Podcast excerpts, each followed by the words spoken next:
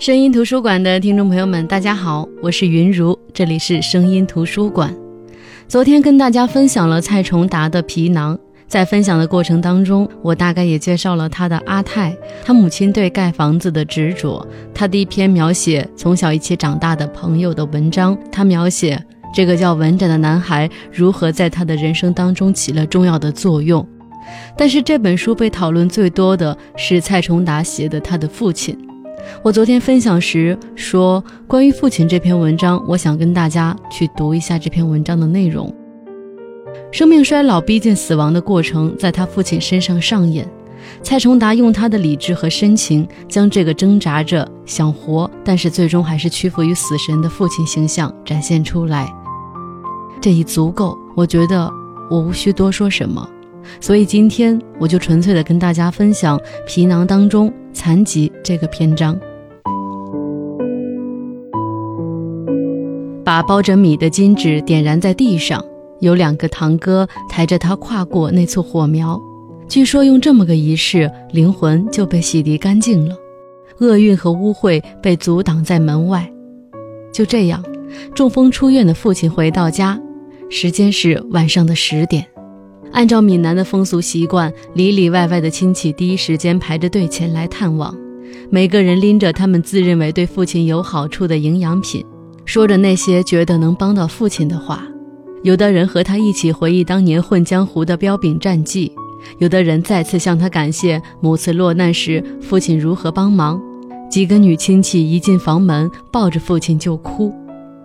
他倒是超然，对着安慰的人一副无所谓的样子。和那些吹牛臭屁的人争执谁当时的功劳最大，对抱着哭的人则是着急着骂：“这不回来了吗？小问题，哭什么呢？”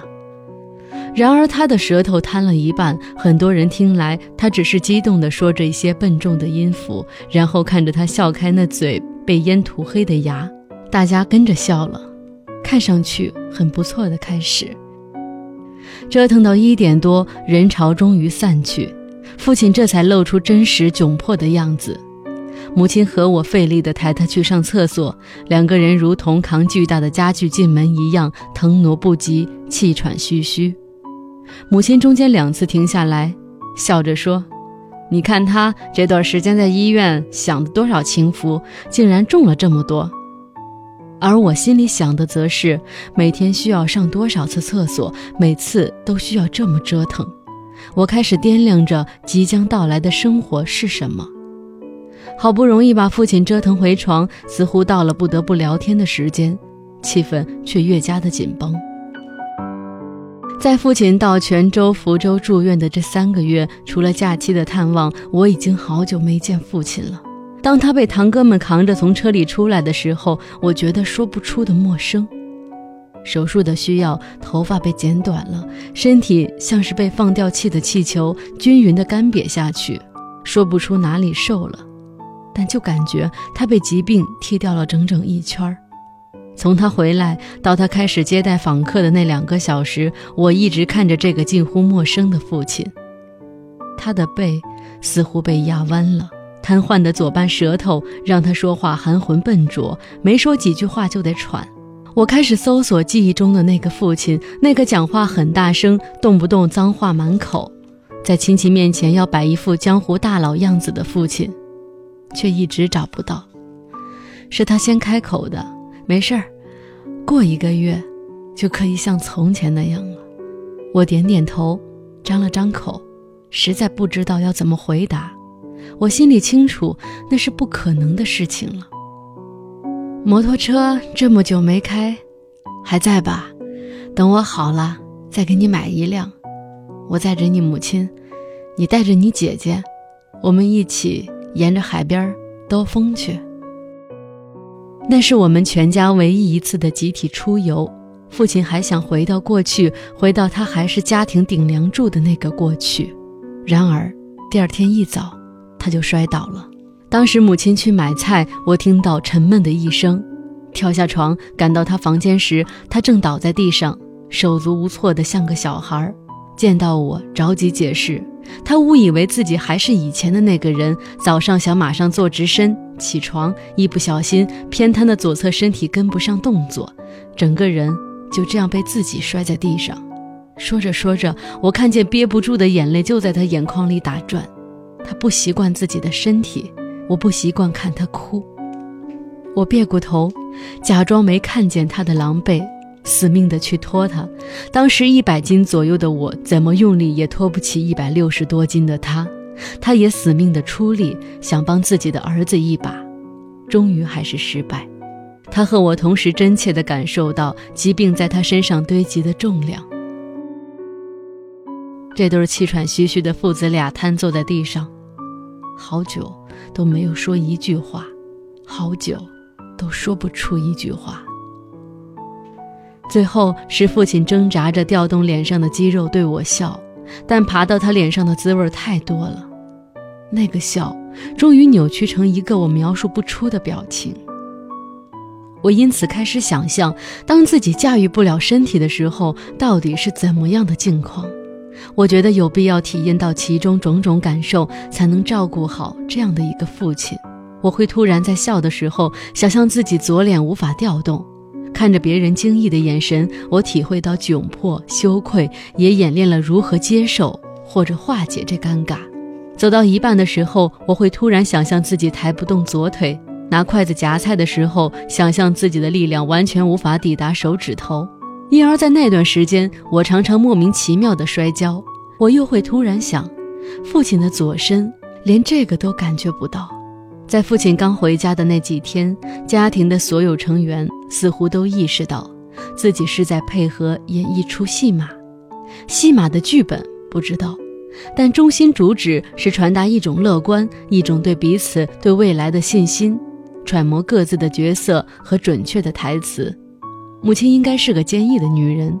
父亲大小便在床上时，他捏着嗓子笑着说：“你看，怎么像小孩了？”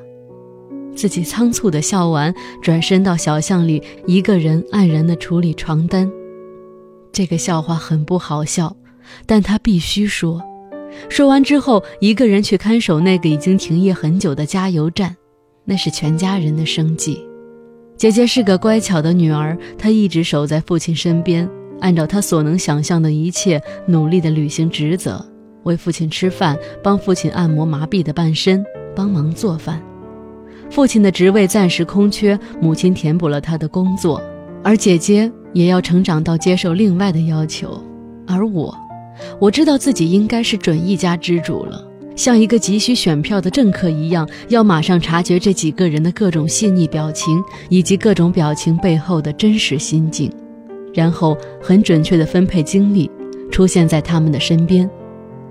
作为不专业的演员，我们越来越难以投入，慢慢的有不想演下去的不耐烦。更重要的是，唯一的观众生活从来就不是个太好的观看者，他像一个苛刻的导演，用一个个现实对我们指手画脚，甚至加进很多戏码，似乎想帮助我们找到各自对的状态。母亲一个人在倒腾油桶的时候摔倒了。以前都是她协助父亲把这几百斤的油桶放横，推到合适的地方存储。她用九十斤不到的身躯不断的推，却丝毫不能挪动半寸。那天下课，我一如前几天，先是到加油站，却见她坐在满是油垢的泥地里，一个人呜呜的哭着。我实在不知道我最合适的台词是什么，我假装没看见，仓皇的逃回家里。姐姐做饭慢了点儿，和自己身体发脾气的父亲凶了他一声。他一看到我回家，把我拉到一边，嘟着嘴，什么话都说不出来。最终把这戏码戳破的还是父亲。那是他回到家的第二周，他无数次试探自己的身体，反复挫败。那天蓬头垢脸的母亲一声不吭地拿着拐杖放到他身边，他看着拐杖，明白自己以后的生活。气急败坏地拿起拐杖往母亲身上一打，他瞄得不太准，拐杖只是擦过母亲的头，但他头上已经渗出了一大块淤青，倒在地上。然后是姐姐的尖叫，我的发怒，父亲的歇斯底里，最后是全家人的抱头痛哭。很烂的剧情吧？把母亲扶上床，把姐姐安抚好，又和她一起完成了对父亲的喂养和身体清洗，把她扶回房。关门的时候，我对着空气这么问。我不知道自己是在问谁，我老觉得有双眼睛在看着这一切。然后我问了第二句：“故事到底要怎么走？”当然没有人回答。父亲以为自己找到方法了。我知道他内心里已经编制了一套逻辑，按着这套逻辑，他最终能重新找回自己的身体。我也知道，这套逻辑最后的终点必然是不可能完成的。父亲是因为心脏瓣膜脱落，引发脑栓塞两次。家族内内外外的亲戚把能问的医生都问过了，这堵塞在父亲脑子当中的那块细小的瓣膜不可能被消解，也不可能用猛药一冲。如果冲到他脑部的其他位置，堵塞的是其他东西，又会造成另外部位的瘫痪，他不可能找回自己的身体了。这个残酷的答案我很清楚。我还知道这套逻辑，父亲实践越久，越努力坚持，最终触礁的那个烈度就越大。但是我不敢拆解父亲的这套逻辑，因为我也实在找不到其他的办法。总得有个人提供一套希望的逻辑，让全家人进行下去。那时即将入秋，有一天晚上，他兴奋地拉住我讲，他明白过来了，自己的左半身就是脉络不通。他说：“我不断活动，活血冲死血，冲到最后，我的另一半会活过来的。”我表演得很好，他非常相信，我认可他这个想象。在这个想象下，他可以接受拐杖作为暂时的帮助。他第一天实验，从家里走到弯道市场要多久？走到来不及回来吃午饭。最后是我们三个兵分三路，拿着饭，终于在不远的拐角处找到他。我走过去大概是二十分钟，却是他一早七点多拼命挪动到下午一点的结果。但他觉得这是个好的开始，起码我知道现在的起点了。他和我说，第三天他的整体方案出来了。早上八点出发，走到那个小巷的尽头折回来，这样他可以赶在十二点回来吃饭。吃完饭休息一个小时，大概一点半出发，走到更远的弯道市场，然后他可以在晚上七点钟赶回来。晚上则是在家里坚持站立训练抬左脚。我至今感谢父亲的坚强，那几乎是最快乐的时光。虽然或许结局是注定悲剧。但一家人都乐于享受父亲建立的这套虚幻的秩序。我母亲每天按照父亲列的时间表为他准备好三餐，并且按照他希望的每餐要有蛋和肉，这是长力气的。他常常说，以前当海员扛一两百斤的货物没力气的时候，吃了肉和蛋就马上扛得起了。现在，他想扛起自己。每天晚上，所有人回到家都会陪他一起做抬左脚的运动。这运动经常以家庭四人比赛的方式进行，我们都有意无意地让他赢，然后大家在庆祝声当中疲倦但美好的睡去。我们享受这种快乐，因为这是唯一的快乐了。父亲心脏手术一次，中风两次，住院四次，即使有亲戚的帮助，再殷实的家庭也空了。为了生计，加油站还是必须开张。母亲唯一依靠的是她的好人缘，刻意和不刻意，附近的街坊约定着，无论入海口那加油站有多好，必然要到我家那小店来加油。虽然这里加油还是全人工，虽然母亲算术实在太差，算不好一百扣去六十二要找多少钱，而且常常不在，经常要赶回家为父亲准备各种药物、食物、洗衣服，但街坊宁愿在那儿等着。姐姐和我后来也去加油站帮忙。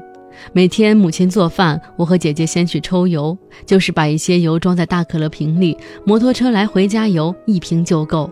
抽完油，我们需要把挪的油桶挪好，尽量帮母亲处理好一些重活。然而重活还是有的，比如那种大基板车，每次加油要一整个小桶，这对我家来说是大生意，但对母亲来说是过重的负担。有次，他抬起那桶油，抬到一半，坐到地上偷偷哭起来。车主那六十多岁的母亲看不过去，也过来帮忙，搞得满身都是油污。后来在彼此的默契下，机板车慢慢把时间调到五点半过后来加油，那意味着我和姐姐可以帮上忙了。母亲是个极硬气的人，她若觉察到别人对她一丝的同情，就会恶狠狠地拒绝别人的好意。也有些人摆着施舍的姿态前来加油，这反而激起母亲那毫不客气的反击。有次进门看到母亲惶恐地躲回家里，她惶恐不安地和我说：“刚有个男的开着小汽车来加油，一下车就问你父亲好不好。”我说：“很好啊。”他嘿嘿地笑了一声，说：“他以前曾混在你父亲底下的小帮派。”人生难料，他指着自己的车说：“你看，一个这样，一个那样。”母亲气急了，把油桶往地上一扔，说：“这油不加了。”那男的也被激怒了，大声凶：“我是帮你们，这么不知好歹！”气急的母亲从路旁拾起一个石头，想都没想就往那车上扔，哐当，石头在车上砸出了一条痕。那男人气急败坏地追上来，母亲转身就跑。跑到一个地方，泪已经糊了脸。我知道，其实他不是气，或者不仅仅是气。那男人的每一句话，都刺痛了他的内心。从夏天坚持到秋天，父亲开始察觉，某些该发生的没有发生。左手臂依然习惯性的蜷在胸前，左腿依然只有膝关节有掌控感。甚至让他恐慌的是，脚趾头一个个失去感觉了。姐姐喜欢在他睡觉的时候帮他剪指甲，一不小心剪到肉，血流了出来，姐姐吓得到处找药布包扎。他依然没有感觉的沉沉睡着，只是醒来的时候看到脚上莫名其妙的纱布，才傻傻的盯着发呆。我可以看到挫败感从那一个个细微的点开始滋长，终于长成一支军队，一部分一部分地攻陷他。但他假装不知道，我们也假装不知道。他已经察觉这种没被戳破的悲伤，像发脓的伤口一样，不断的淤积肿大，慢慢的控制不住，伤感有时候会喷发出来。他对时间更苛刻了。他要求母亲在房间里、大厅里都挂上一个大的时钟。每天睡醒，他叫嚷着让母亲扶他起来，然后就开始盯着时钟看，不断催促。本应该是十五分钟穿好的衣服，本应该是第二十分钟帮他洗漱完毕的，本应该是第三十分钟扶他下楼的。但是为什么这里慢了一分钟？那里又拖了两分钟，他会突然把桌子上的东西一扫，或者拿着拐杖敲打地面，不断咆哮：“你是要害我吗？”仿佛恰恰是母亲手忙脚乱、来不及跟上的每分钟，害他无法如期完成对自己另一半身体的调动。秋日的第一场台风要来了，母亲早早关掉店面。台风天本来不会有人出门的。父亲也如期做完上午的锻炼回来了。我起身要去关上门，却被父亲叫住：“为什么要关门？台风天不关门会全是水的，不能关。我待会儿要出门。台风天要出什么门？我要锻炼。台风天要做什么锻炼呢？你别害我，我要锻炼，就休息一天吧。你别害我。”父亲连饭都不吃了，拿着拐杖就要往门外挪去。我气急了，想抢下拐杖，他拿起拐杖就往我身上打，打在手臂上，马上是青色的一条。母亲赶紧起身去把门关住，父亲咆哮着一步步挪往门口，他右手要拿着拐杖维持住平衡，偏瘫的左手设法打开那扇门，却始终打不开。他开始用拐杖死命敲打那门，边哭边骂：“你们是要害死我！你们要害我！你们就不想我好！你们就不想我好！”他那嘶喊的声音锐利得像坏掉的拖拉机拼命发动产生的噪音，邻居开始有探头的隔着窗子问怎么了。我气急了，走到门口把门打开：“你走啊，你走啊，没有人拦你。”父亲不看我，用拐杖先探好踩脚的点，小心翼翼地挪动着那笨重的身躯。刚一出门，风裹着暴雨，像扫一片叶子一样，把他直接扫到路的另一侧。他躺在地上，挣扎着要爬起来。我冲上前去扶起他，他显然还有怒气，一把把我推开，继续一个人在那挣扎挣扎。第二天，台风还在，他已经不想出门，也不开口说话，甚至他也不愿意站起来了，躺在床上茫然无措的样子，没有声息，但他内心里某些东西确实完全破碎了。这声音听不见，但是却真实的弥漫开，而且还带着味道，咸咸的，漂浮在家里，仿佛海水的蒸汽一般。他躺在床上，仿佛生下来就应该在那儿。不言不语了几天，他终于把我唤到床前，说：“你能开摩托车带我到海边兜兜风吗？”那个下午，全家人七手八脚，总算把他抬上摩托车，和负责开摩托的我用一块布绑在一起。秋天的天光雪白雪白，像盐一样，海婴儿特别好看。父亲一直没说话，我努力想挑开个什么话题。我问。以前不是听你说你收的兄弟是这片海域最牛的帮派吗？那条船上的人在向我们招手，是你以前的小弟吗？他在后面安静的像个植物一样，像他从来不存在一样。回到家，他才开了口：“好了，我心事了了。我知道，他认为自己可以死了。”疾病彻底击垮他了，他就像是一个等待着随时被拉到行刑场的战俘，已经接受了呼之欲出的命运。这种绝望反而也释放了他，他不再假装坚强了，他不再愿意恪守什么规矩，每天坐在门口，看到走过的谁不顺眼就破口大骂。邻居家的小狗绕着他跑，他心烦就一棍打下去。哪个小孩挡住他慢慢挪行的前路，他也毫不客气地用拐杖去捅他。他甚至脱掉了父亲这个身份该具备的样子，开始会耍赖，会随意发脾气，会像小孩一样的撒娇。一开始我真的很不习惯这个退化为孩子的父亲，何况撇去他的身份，这是个多么奇怪的孩子，动不动把刺痛我的生死挂在嘴上。但我知道，这是他能找到的最好的生活方式。虽然死亡一直没来，他已经越发的享受这种生活方式了。慢慢的，他口中的死亡似乎已经不是死亡，而是一个他没盼来的老朋友。他开始忘记自己决定要离开的事情，偶尔说漏了嘴：“儿子啊，你有了孩子会放到老家养吗？儿子，孙子的名字让不让我来取？”我会调侃地问他：“怎么不打算死了？”死！他意识过来了。还是要赶紧死，然后自己笑歪了嘴，一不小心口水就从那偏瘫的左边嘴巴流了下来。然而，那个冬天，他还是突然昏倒了。吃饭吃一半，他突然扶住头说：“有点晕。”然后就两眼翻白，口吐白沫。被惊吓的母亲赶忙掐人中，并嘱咐姐姐端来温开水。我则赶紧一路狂奔到医生那里去求助。我真的有点舍不得，那就别死了。我抱着他，久久不肯放。好消息是，父亲又怕死了。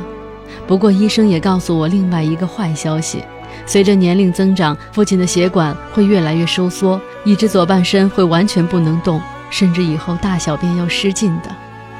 晚上，母亲拉着我偷偷商量，她算了一下，父亲可能在五年就完全要在床上了。她告诉我。别担心，我来负责照顾他。那晚，母亲还算了另外的账：假如父亲活到八十岁，每年需要的药费、两个老人的生活费以及娶老婆的钱，总共还需要很多很多。别担心，我们母子俩是战友。即使以后你爸不能动，我会一边照顾你爸，一边做手工。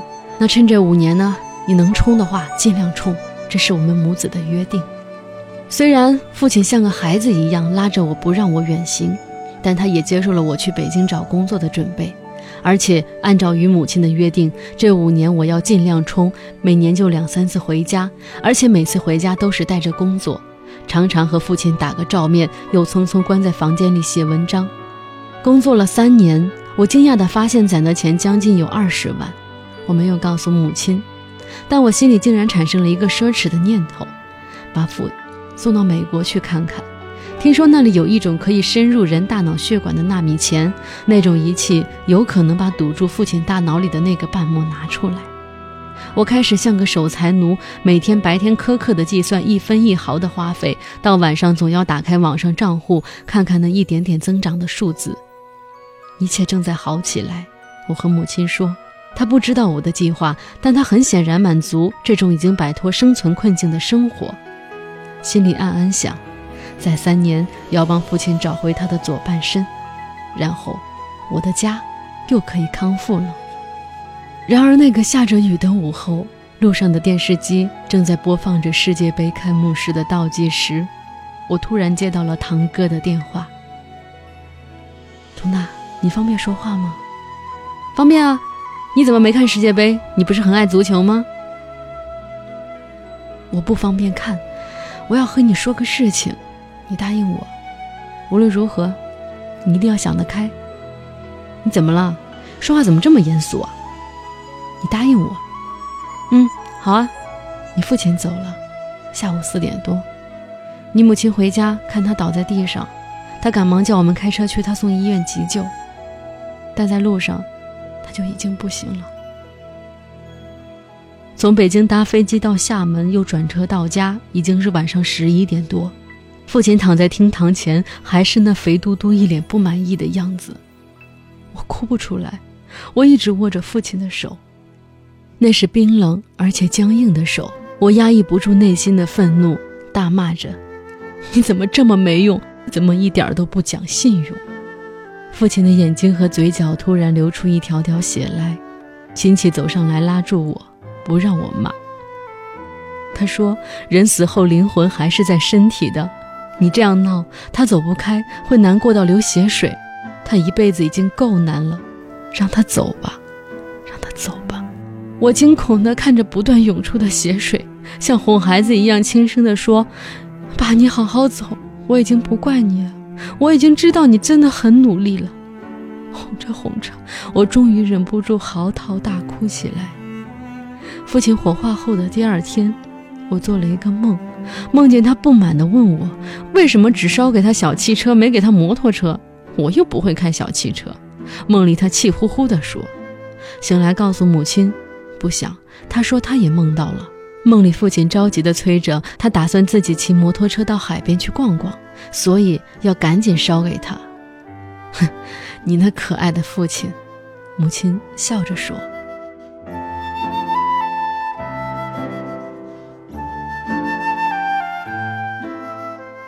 好的，这就是今天跟大家分享的蔡崇达《皮囊》这本书里的一篇文章。残疾是描述父亲中风之后。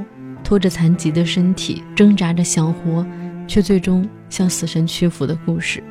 我们通过这篇文章，也能够再次的去了解“皮囊”这两个字的真正含义。